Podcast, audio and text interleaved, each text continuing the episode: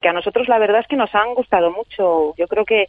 mm, apuntan a las tres palancas eh, fundamentales, digamos, que deberían ayudar a que la cotización lo vaya haciendo mejor en el, en el futuro. Mejora de la rentabilidad medida como, como rote,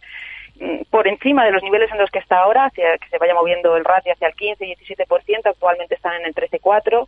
mejoran el crecimiento a futuro en ingresos, apunta también a mejoras de eficiencia, mejoran la remuneración del accionista, que el payout se vaya al 50 desde el 40%, en fin, a nosotros nos parecen noticias, mm, la verdad que positivas, es un valor que nosotros tenemos en comprar, que tenemos en carteras y que pensamos que va a seguir haciéndolo bien.